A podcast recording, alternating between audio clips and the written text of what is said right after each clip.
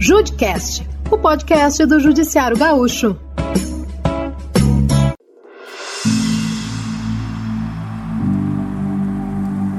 Olá, ouvinte! Você sabia que atualmente mais de 59 mil pessoas aguardam à espera de um órgão no Brasil? E o principal motivo da extensa fila, segundo pesquisa conduzida pela Universidade Federal de São Paulo, é recusa familiar. Cerca de 45% das famílias não concordam com a doação de órgãos de seus parentes. Raquel Carneiro. Número é mais que expressivo, Rafael Ferri. Por isso, o Judicast desta sexta-feira acende o alerta verde para o tema. Embora seja o mês de setembro marcado por essa cor da conscientização, a doação de órgãos é tema para ser tratado e esclarecido em qualquer época do ano. Engajado nesta luta, o Tribunal de Justiça do Rio Grande do Sul oferece à sociedade o projeto Doar é Legal. Você já ouviu falar? Coordenado nacionalmente pelo Conselho Nacional de Justiça, o projeto é executado pelo TJ e conta com o apoio da Associação Brasileira de Transplante de Órgãos, do Hemocentro da Secretaria da Saúde do Estado e da entidade Via Vida Pro Doações e Transplantes. Conosco o desembargador Carlos Eduardo Riquinite. Seja muito bem-vindo ao nosso Judcast. E para começar, conte pra gente como surgiu a ideia do projeto Doar é Legal. Antes de mais nada, gostaria de agradecer pela oportunidade de falar um pouco sobre o projeto Doar é Legal, que na verdade foi o primeiro projeto do Judiciário Brasileiro uh, a contribuir na importante causa da doação de órgãos. Ele nasce em 2009, quando eu então era diretor do Foro da Capital, e naquela oportunidade, por uma semana, nós movimentamos toda a comunidade jurídica, juízes, eh, advogados, promotores, defensores, eh, procuradores, servidores e todas as pessoas que ingressavam no Foro Central. E lá nós distribuímos uma certidão que é da nossa linguagem e, e, com base na nossa credibilidade, a credibilidade do judiciário, em que basicamente nós atestávamos que aquela pessoa manifestou em determinada ocasião sua intenção de ser um doador de órgãos. E sugerimos né, que eh, a pessoa que recebia aquela certidão repassasse isso para seus familiares. E por que manifestar a vontade de doar desembargador Riquinite por meio de uma certidão de doador de órgãos? Dizem as estatísticas, dizem os estudos, que quando os familiares, que hoje pela legislação são quem efetivamente é, fazem a doação de órgãos, quando comprovada a morte cefálica de um parente, né, os familiares, quando abordados sobre a intenção de fazer a doação de órgãos, é, quando sabem antes de que aquela pessoa que acaba de falecer tinha a intenção de doar seus órgãos, essa abordagem fica muito facilitada. É, quase 100% das pessoas, quando sabem que seus familiares gostariam de ser doador de órgãos, é, acabam é, anuindo né, com, com a doação.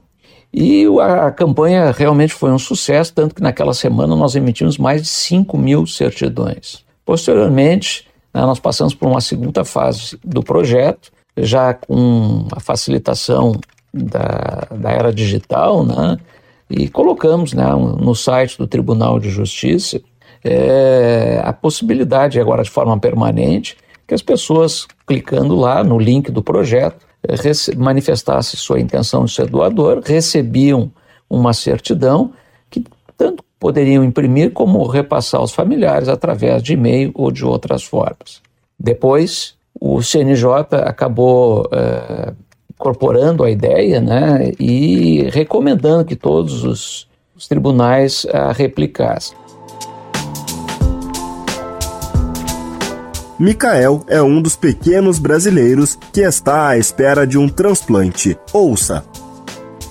Sou Micael, tenho 14 anos, sou de Imperatriz Maranhão e vim para Porto Alegre atrás de um transplante, transplante de rins. Eu já fiz o primeiro transplante, só que rejeitou e agora eu já estou na fila para receber outro. É bem complicado.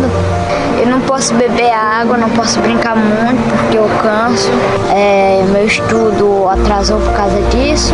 Eu acho bem importante doações de órgão, porque salva muitas vidas.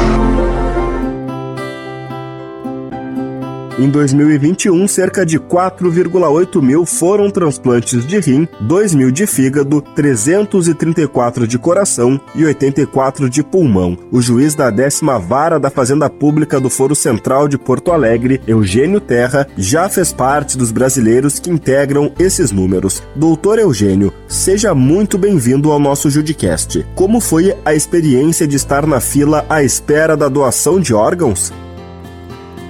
Olá, muito bom estar aqui para conversar sobre doação de órgãos. É um gesto de generosidade, de demonstração de amor e solidariedade que precisa ser incentivado, principalmente agora, depois da pandemia, e muito caiu o número de doadores, porque a própria existência da pandemia impedia que as pessoas tivessem, fizessem a sua manifestação de, de interesse de doação, e também as dificuldades de captação dos órgãos. Eu já realizei dois transplantes, na verdade. Um de fígado há 13 anos atrás e um transplante renal há 6 anos atrás. A experiência de aguardar a doação é uma experiência aflitiva, mas ao mesmo tempo de esperança. Porque cada dia que passa, a gente fica sempre na expectativa de ser chamado para fazer o transplante, para fazer os exames da compatibilidade, com o órgão que foi doado, e mas nunca se sabe, é, não tem hora para chamar para o transplante. Então ela traz uma certa ansiedade, preocupação, mas quando chega o momento é, uma de, é de uma alegria enorme e é impossível não pensar naquela pessoa que quem tu vai receber o órgão eh, teve a generosidade e a solidariedade de ceder seus órgãos para que outra pessoa pudesse viver e ter melhor qualidade de vida. Doutor Eugênio, aos ouvintes que pensam em ser doadores ou também os candidatos à doação, eles todos têm receios. Uns por desconhecer os procedimentos de doação e outros pela recuperação pós-transplante de não viverem bem. O senhor teve essas dúvidas? Tem, tem temores, realmente, por parte de, de várias pessoas que aguardam a, a doação de órgão é que vai ser difícil a recuperação, que a, que a vida não vai ser normal, que vão ter limitações.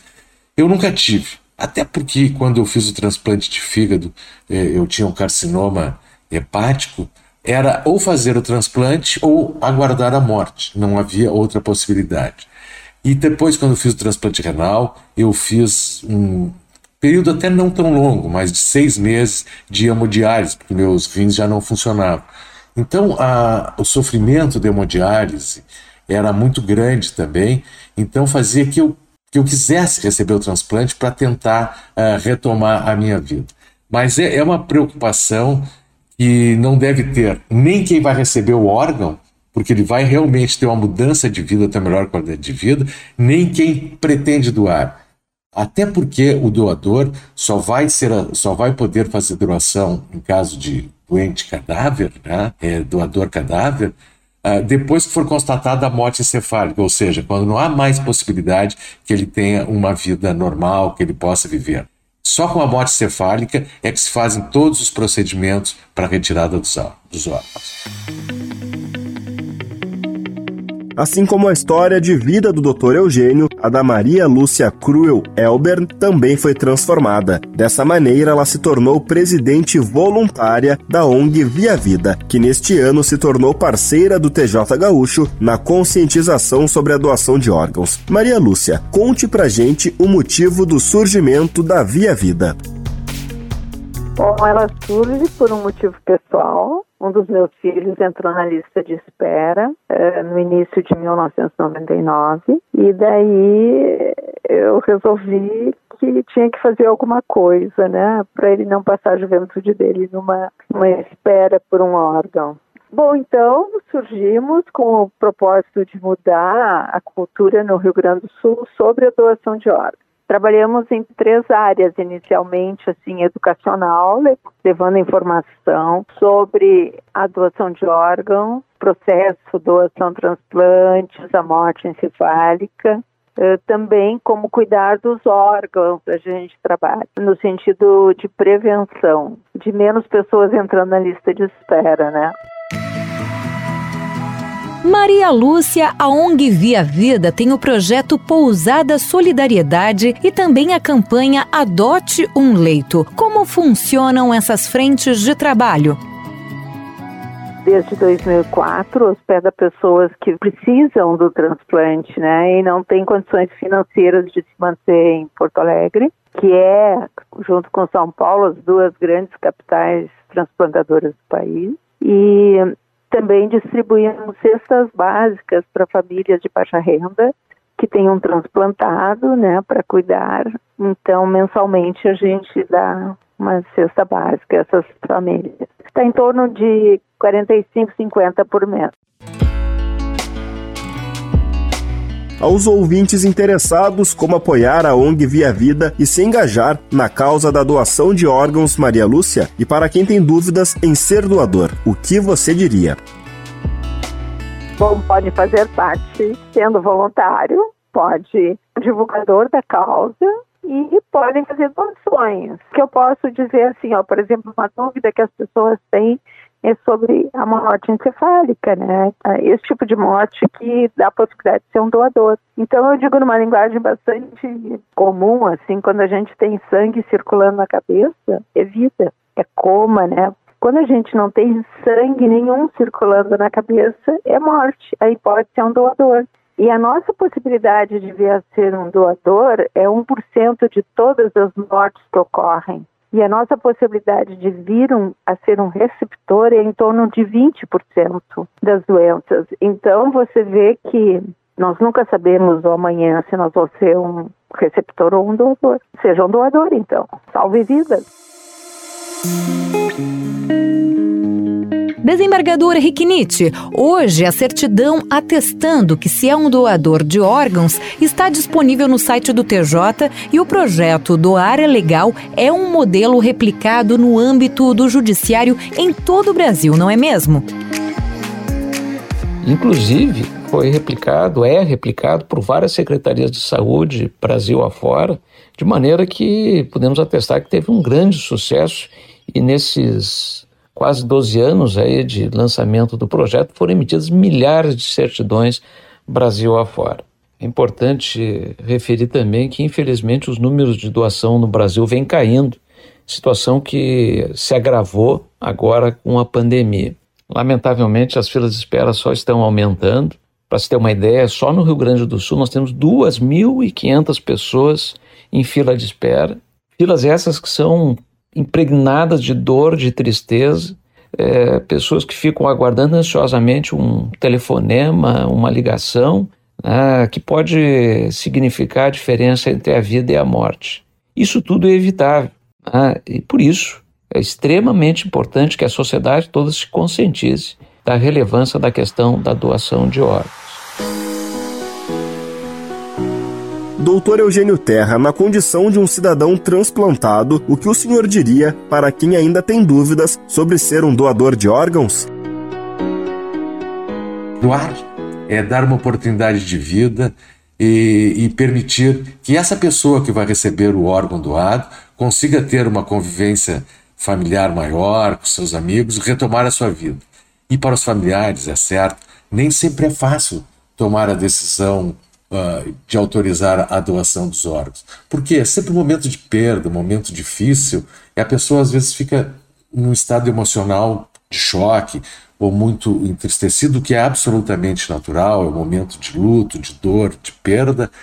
Por isso é muito importante que quem pretenda doar os órgãos é, converse com isso com a sua família, diga que é a sua vontade, pois quando chegar o momento de fazer a doação, se vier a acontecer, os familiares terão muito mais tranquilidade em, em, em autorizar essa doação de órgãos, pois saberão que era a sua vontade. Quer ser um voluntário e se engajar na campanha pela doação de órgãos?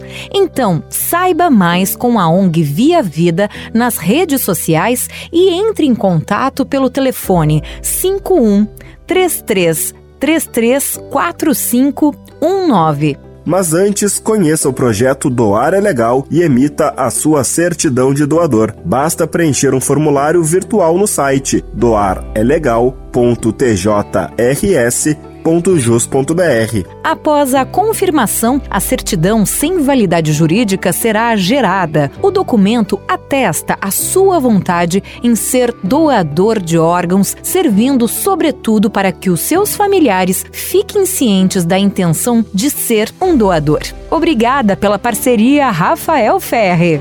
Eu que agradeço, Raquel Carneiro. Quer ouvir edições anteriores do nosso Judicast? Então utilize agregadores como Spotify, Apple Podcasts, Google Podcasts, Deezer, entre outros. Você também pode ouvir na Rádio Temes no endereço radiotemes.com.br ou baixe o aplicativo da rádio, disponível para sistemas Android e iOS. Até o próximo Judicast.